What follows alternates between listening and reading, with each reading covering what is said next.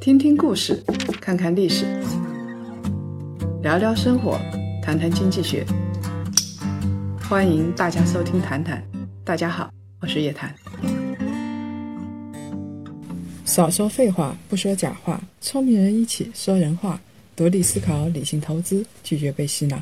欢迎大家继续收听由叶檀财经与喜马拉雅共同推出的《谈谈》。那这一期节目呢，是由叶檀财经与中信财富管理联合推出的。人是一种动物，所谓的动物就有向下传承的需求。很多人巴不得把自己所有的想法、所有的钱、所有的房子，全都传承给自己的下一代。其实这只是很简单的动物性的表现了，想想容易啊，要做到是非常难的。二零一二年，摩根大通对福布斯杂志最近二十年的全球首富排行榜进行了研究，发现啊，在四百位曾经进过榜的富豪当中，只有五分之一的人还能够维持他的地位，也就是说，四百个人。过了二十年，只有八十个人，他的财富还维持着，其他的人就烟消云散。像知名的化妆品品牌的创始人雅诗兰黛和列侬的遗孀小野洋子，这些人都是以前的大富翁，但是二十年后呢，没有了。其实通常来说，有钱人的风光场面都维持不了二十年，不要说富不过三代呀。那绝对是富不过一代。我觉得财富是长眼睛的，它像水一样，谁有能力，谁有德行，财富就会流到他那儿去。有一些赫赫有名的家族，他的财富是维持了好几代的。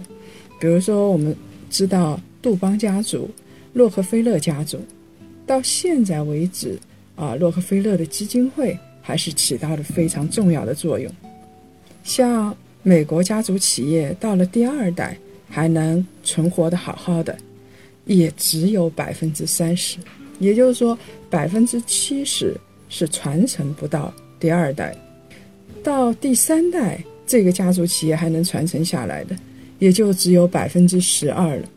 所以国内的企业家也不要扎心，因为跟美国比，其实我们也差不了多少。这个家族的财富传承，或者是你的家族企业的传承，本来就是一件非常非常难的事情。那中国呢，有多少比例是富不过三代的呢？百分之九十五，也就是说，只有百分之五是可以富过三代的。其实跟美国一样，富过两代的也很少。最近这几年，福布斯排行榜上有越来越多的。中国面孔，许家印啊，马云啊，马化腾啊，当然许家印今年可是出足了风头，因为他时不时的就上一个榜首啊，变成首富。这些人大多数是在改革开放之后发迹的，不是六零后就是七零后啊，呃，现在八零后也出来，也就是说，大家算算他的年纪，三十多岁，四十多岁。啊，最多五十多岁，他自己通常都是富一代，还谈不上富二代跟富三代。为什么全球财富传承都这么困难，都很难富过三代？摩根大通有一个分析，他认为第一个原因是挥霍无度。什么叫挥霍无度啊？就像郭德纲相声说的：“我要花钱，我有了钱我就拼命花。”我一个早上吃十个煎饼啊，那为什么他会这么奢侈无度呢？这个跟家庭的教养、跟基因都是有关系的。所以我一直觉得上帝很公平，好不容易夫妻两个千难万险，然后两个好基因生下来一个孩子，基因很好，这是非常难得的事情。那通常来说是这样子的：一个家庭干了半天有钱了。千辛万苦之后有了钱，通常来说，这个男的就会去找一个特别漂亮的女人，或者去花天酒地生几个孩子。那通常来说，这些特别漂亮的女人靠脸蛋可以生活呀，她打扮的美美的就可以过上好日子，所以她根本不需要去读书啊，她根本不需要去后天培养自己，估计基因也不怎么样。所以呢，当这样的一个富豪跟一个大美女。生下孩子之后，通常他们的二代基因都不太好，也就是说，他的孩子是守不住财富的。再加上，如果是教养不好的话，那财富就更加了一泻千里。所以，我们为什么说老天是公平的呢？只要是制度不出大的问题，老天就会公平，他会在。二代、三代里边，财富来进行一个重新的流转、重新的配置。那大家都知道，有一个挥霍无度的富二代啊，叫帕利斯·希尔顿，他继承了他们家族庞大的产业。那大家都知道是希尔顿连锁酒店了。他的这一生啊，什么都不用干，就花钱就行了。哎。他还真是这么干的。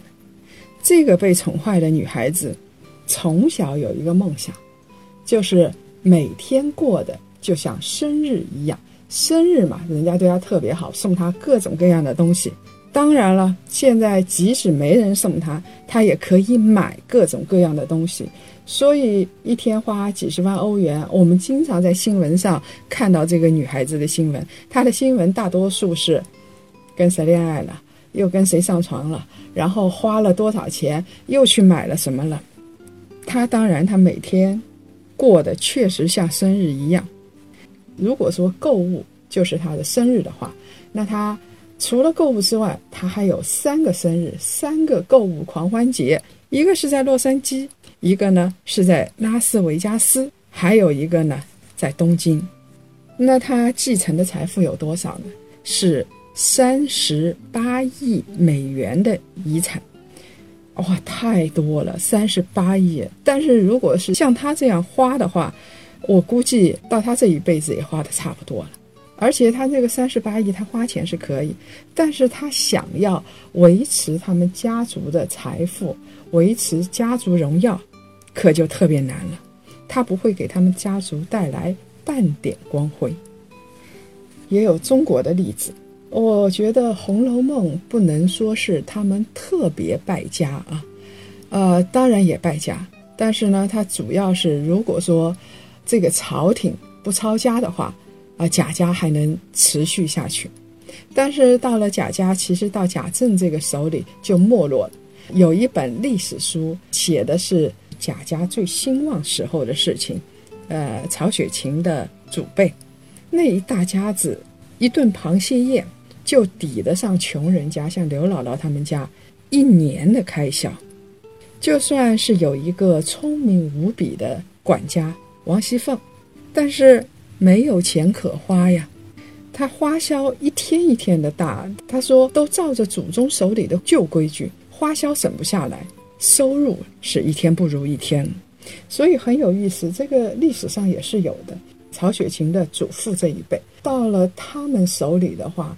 那个欠的朝廷的钱可就多了，动不动就是几十万两白银，所以在康熙朝很受宠，能够过得不错。到了雍正朝，那就真的完蛋。我们无法向老天祈求说，让我的孩子基因好一点，不光能够传承财富，而且这样的孩子还能够给家族添光。我们知道这个是可遇不可求的。但是有一点，你如果是教给孩子好的价值观和好的能力，那他守住这份财富应该是没有问题的。如果说一个家庭，他内部充满了温暖啊，夫妻感情很好，这个孩子肯定从小有安全感，那么他的正能量就比较多，他敢于去尝试一些事情啊，而且在这种时候，孩子们敢做能做。不会去奢侈无度，花很多钱，其实我们刚才说到的，像帕蒂斯·希尔顿这种事情，只有她心里觉得不安全，她才会到处去找男朋友，她才会一天到晚购物。她其实是对于心理的一种补偿。孩子们如果在家里虚心的向上一辈请教，充分的各抒己见，这样的孩子也会不断的从父母那儿得到反馈，父母会给他们无穷的爱，也很多的建设性的意见。那从这个角度来说的话，慈善也可以被看作是鼓励子女跟外界接触的重要的渠道。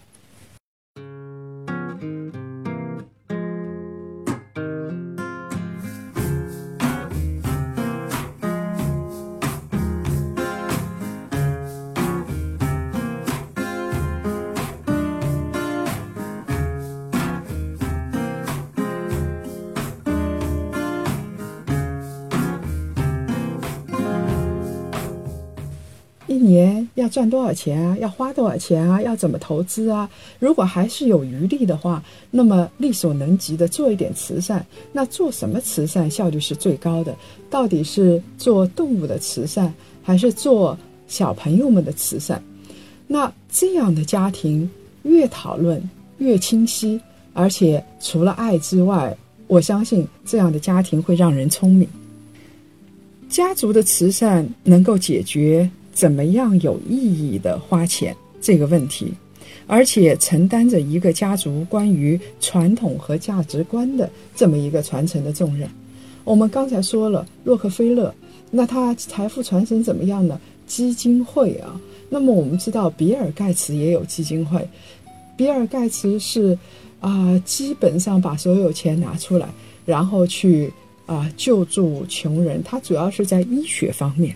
所以，不同的基金会，不同的这些啊财富家族，他们的财富，其实，在他们身后仍然会熠熠闪光。当我们说到在非洲拯救那些病人的时候，我们就很难抛开比尔盖茨这个基金会。所以，这样的一种慈善，它会增强整个家族的凝聚力。在这方面呢，中信财富管理在家族财富传承方面是成绩斐然的。在私营这一块，在做财富传承这一块，中信银行是非常有心得的。它可以在父辈这一块开始做，然后给孩子一个比较好的安全保障。即使你的孩子不是最聪明的，但是他可以，起码你的后代可以过得。比较有安全感，比较平稳。最重要的就是获取财富的方式和体现财富价值的这个方法。你会觉得拥有财富跟做慈善结合在一起，它会成为一种荣耀。而这种荣耀，在你的家族的财富传承，如果能够传承几十代的话，那就像一把火炬一样，会一代一代的传承下去。那我们现在回过头来说，刚才说了，是因为价值观不好，所以富不过三代，或者是，呃，整个社会发生了很大的变化。你比如说二战时期，像犹太人，这个是整个社会发生了不可控的变化。那还有一个原因呢，就是投资失误。有些富豪他的投资太集中了，就喜欢投资他自己的老本行。时代一变，环境一变，那这样的财富就会被趴下。这一点，现在做传统制造业的企业家是非常痛苦的。比如说，他原来有几亿，然后他去投资一家公司，因为觉得日子很难嘛，他要去投资一家公司，结果这个行业本来就是不行的，又是传统制造业。他本来就是不行的，然后他投资进去之后，几个亿一下子就打了水漂。那给大家说一个真实的故事：，二零零八年之后，制造业刚不好的时候，就有个人，他从他已经觉得在广东做传统制造业很难做，然后他要把他的厂搬到广西那边去。结果一笔钱过去之后，因为是纺织方面的非常原始的那一块，再加上连蒙带骗，再加上广西那块他自己又不熟，所以几亿块钱一下子就没了。其实财富积累，我们知道并不容易，尤其是现在这个时候，因为我们八十年代之后高溢价的时代结束了，赚到钱很困难，但是要败家可是太容易了。现在的环境变化，我们再来举两个例子。假设说你们家开了两个铺子，但是这两年房租节节上升，一个月的收入还不够付房租，而且你开一个小店，一边有阿里、京东的电商的冲击，边上如果再开一个平价的沃尔玛超市，那这个铺子不要一代，只要几年就能败光你的钱。如果传统的商业里边投资失败，那一分钱也回不来。这个时候你需要一个拐杖，就是你要看看现在的投资业到底怎么样，各行的投资到底怎么样。那有一个中信银行的私人银行提供的中信财富指数，它可以让你了解各个资产的走向，比如说现在房地产怎么样，土地怎么样。然后是商铺怎么样？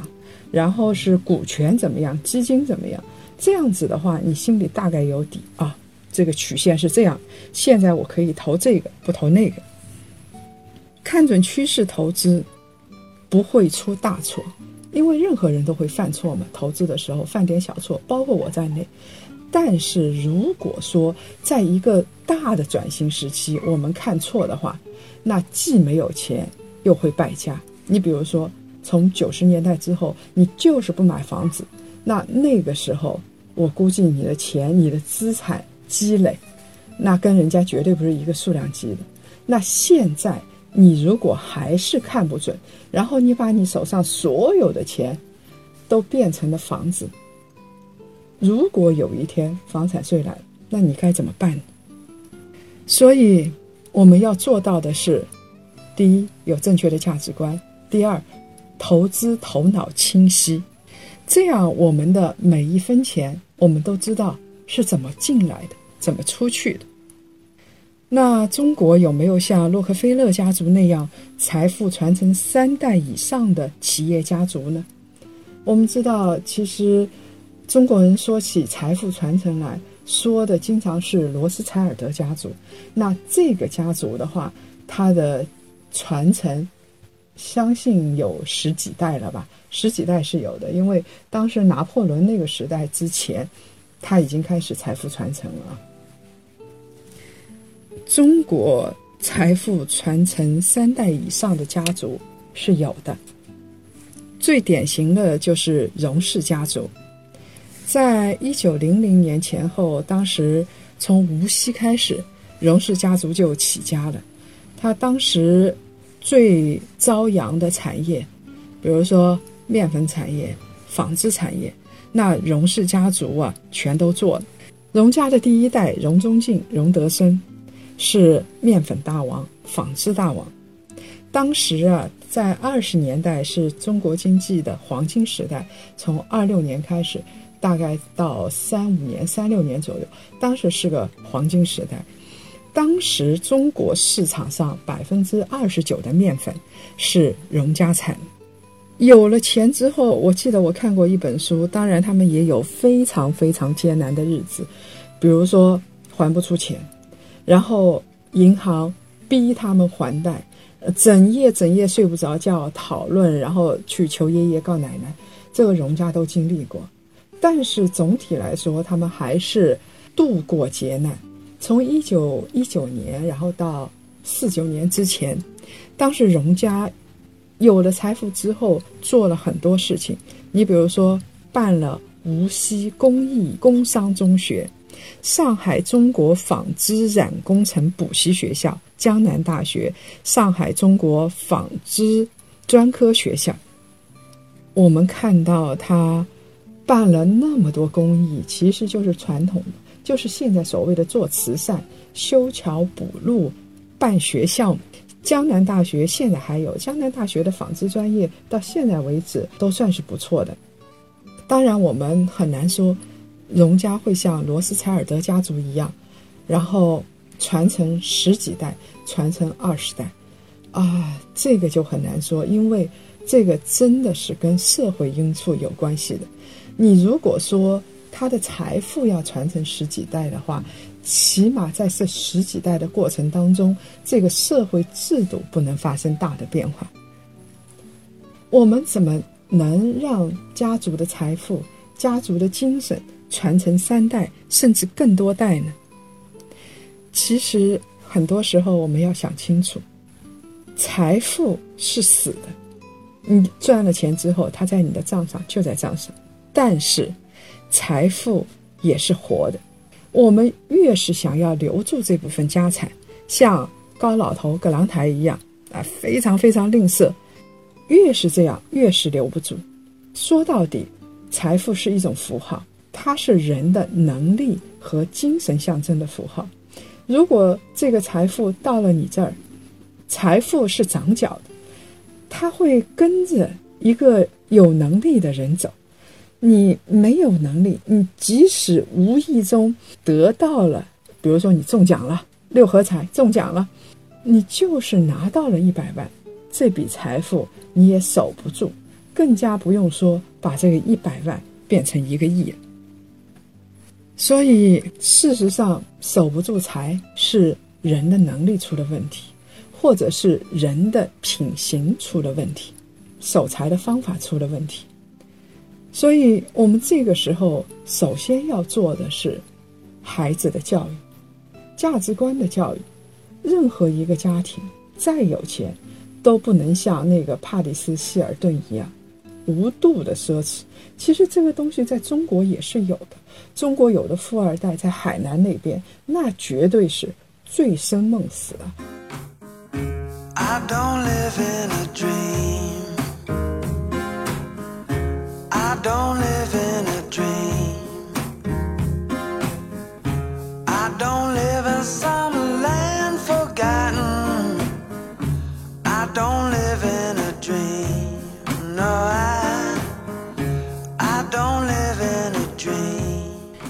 李嘉诚在说到子女教育的时候，说过这么一句话：“他说，要教他们做人的道理，让他们知道生活不易，即使他们长大了，也是三分之二教他们做人，三分之一教他们怎么做生意。”李嘉诚啊，他当然是个有才能的人。很多人说啊，那是因为他的太太，这是胡说。有的人他再有关系。他也不可能做这么大的生意。那李嘉诚对自己孩子教育是成功的吗？他有两个儿子，我们知道他现在的财富主要是大儿子在管。他对大儿子的教育，他自己大概认为是成功的。中国以前在晚清的时候，其实类似于这样的东西是很多的。大家知道，像张爱玲，她的祖母、祖父。父亲那一辈，其实跟李鸿章啊，跟张佩伦，是李鸿章、张佩伦那一条线下来的。到最后是留下很多钱，他们家一直在抵押房子，但是后代真的也很难说守住了财。啊，尤其是像张爱玲父亲这样子，家族里边的孩子老是为了啊钱呐，一天到晚打官司。在以前中国。晚清的时候，其实家教做的最好的，变成一种精神的，就是曾国藩。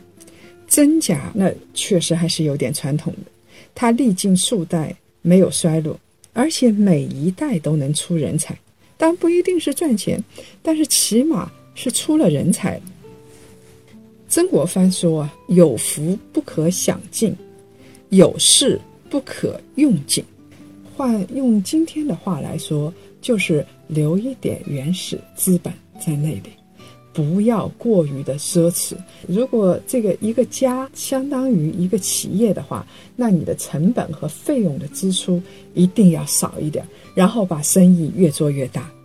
他让家里人不要穿非常华贵的衣服。你今天如果是穿华贵的衣服，明天你就可以用金饭碗吃饭。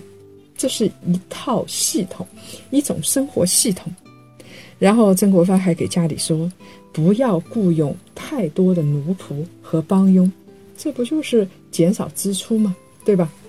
所以，这种价值观的传承，是让后代不要走得太偏的一个最最重要的东西。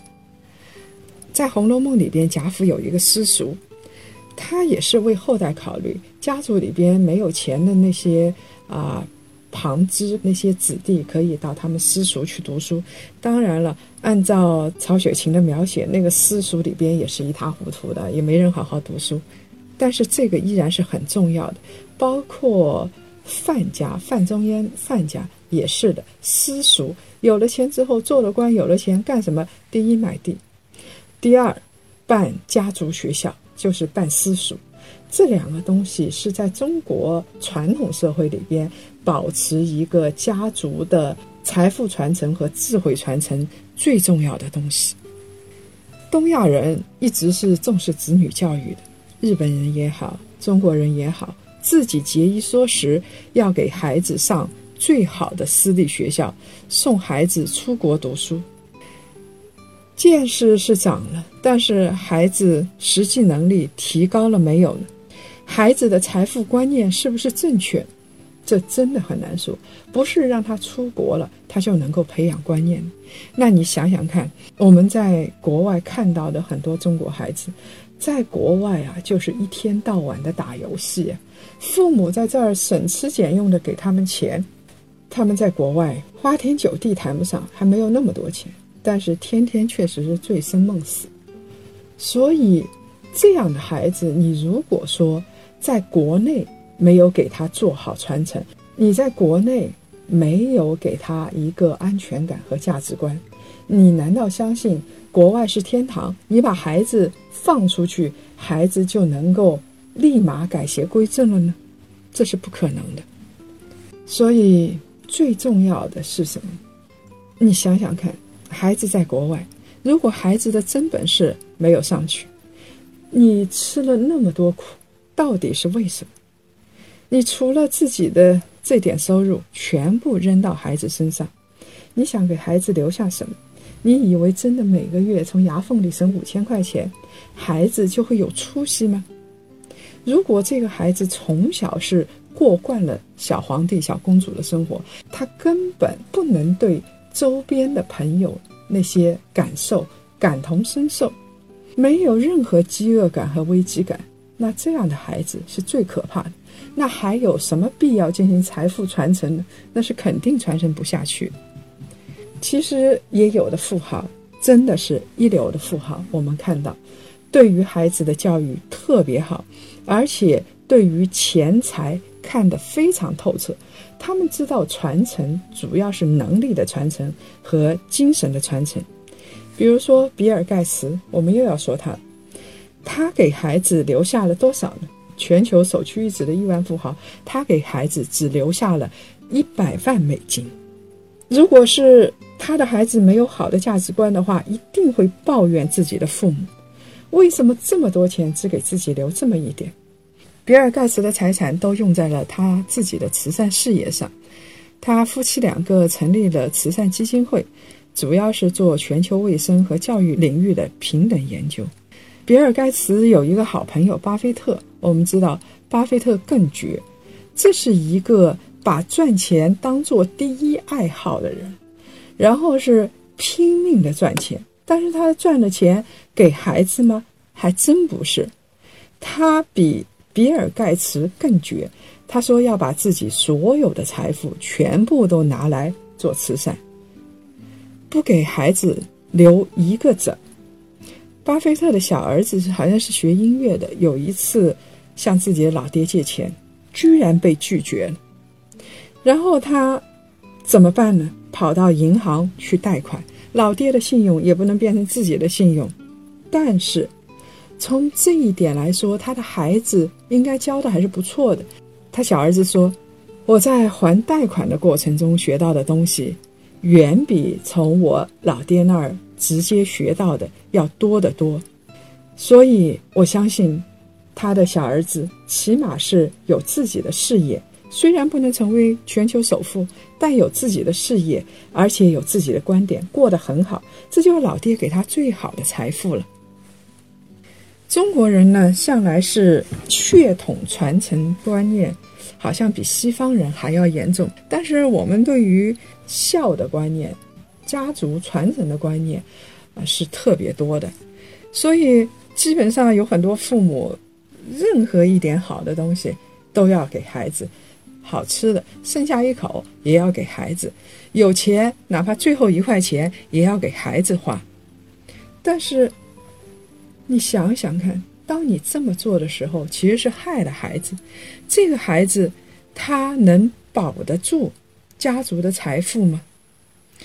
我觉得像巴菲特一样最好，给孩子一个起码的保障，然后跟孩子说，刺激刺激他，让他该贷款贷款，该还钱还钱，让他知道人是怎么过的。普通人是怎么过日子，有一个感同身受的感觉。现在中国的富豪也越来越多，中产收入阶层越来越多。当然，中产收入阶层不一样，有的说到二零三零年，中国的中产收入阶层会有七八亿啊，这是一个比较乐观的数据。起码到那个时候，说每一家每一户啊，自己都有点资产了。有点黄金啊，白银啊，呃，有一点房地产啊，或者有个企业啊，这这些资产是可以留给孩子的。那么你在留给孩子的过程当中，你要想的是，当你把所有的资产给孩子的时候，你自己就要搞清楚财富到底是什么。财富真的是像长江一样会滚滚东去，啊，财富会长脚。会流到有德有能的人的手里，那么我们应该做的是从小开始，给孩子良好的一个财富观念的培育。那也有人说了，我知道我的孩子就是一个一般人儿、普通人儿，我留一点钱给他，就是可以让他过上安全的日子。我也不指望呃在孩子手里把这笔钱发扬光大。那有没有办法能做呢？这个也是，啊，父母之心嘛，很能够理解。有没有办法能做到呢？当然是可以。最好的方法就是做个信托嘛。你比如说，你很有钱，然后你想锻炼孩子，你可以给孩子有一点保障型的信托。如果你只是一个中产收入阶层，那你也把你自己钱做一个信托。呃，让孩子过上有安全感的生活，那就可以了。像我们以前说过，像香港影星肥肥，他就是啊设一个信托，什么时候给孩子多少钱，一个月花多少。所以呢，不管围绕着他女儿身边有多少狂风浪蝶，不管他女儿有多傻，说实话不会自己赚钱，也不太成才，所有的这些都没关系，只要有一个信托在那儿，那孩子。就有安全感了。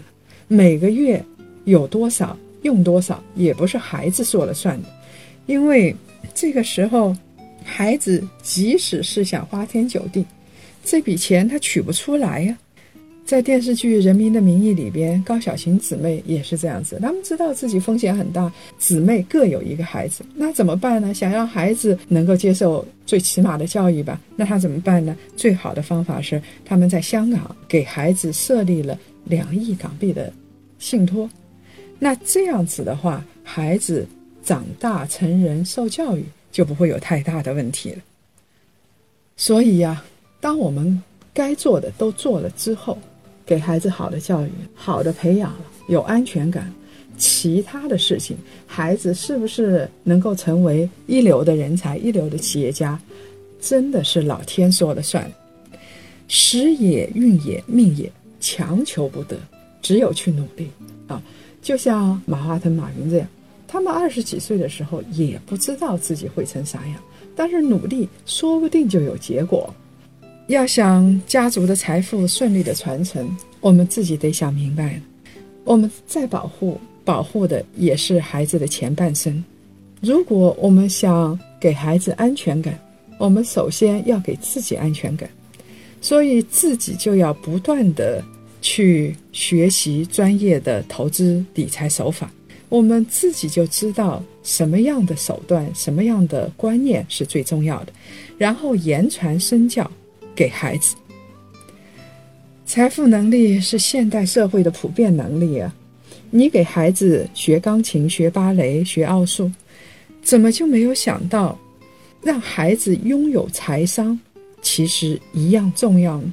在这一点上，我们真得向以色列人好好学习。学习投资就要理解中性财富指数，这其实是我们在专业提升之路上的不错的参考。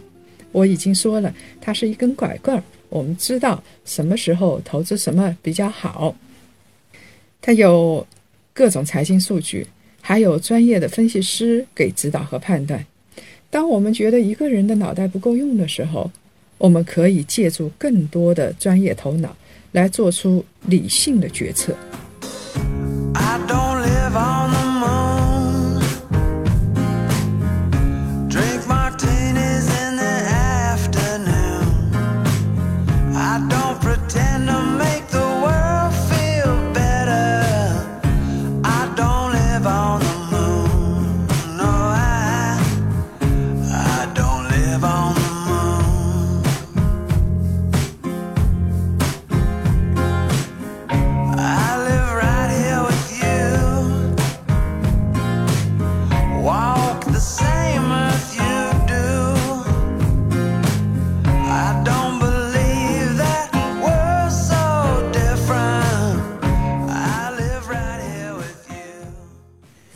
继续来分享两位听众朋友的留言。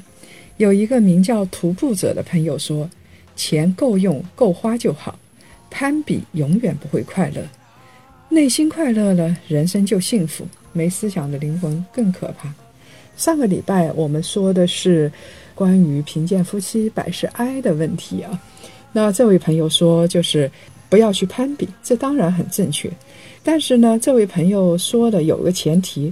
钱够用够花，这个很重要。如果钱不够用不够花了，那这个家庭确实是有点痛苦的。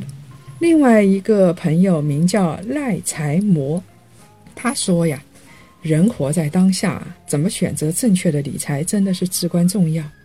家和万事兴啊，对于平民百姓来说，富足。”也是万事兴，所以一个家万事兴，既要家和又要富足，起码不用求爷爷告奶奶艰难度日。我的人生啊，不奢求大富大贵，但是一定要有能力活出精彩的人生。祝福你，希望能做到。如果各位想了解更多财经经济类资讯，请搜索拼音谈财经，或者呢关注公众号夜谈财经。下周五下午五点，同一时间，同一地方，我们不见不散。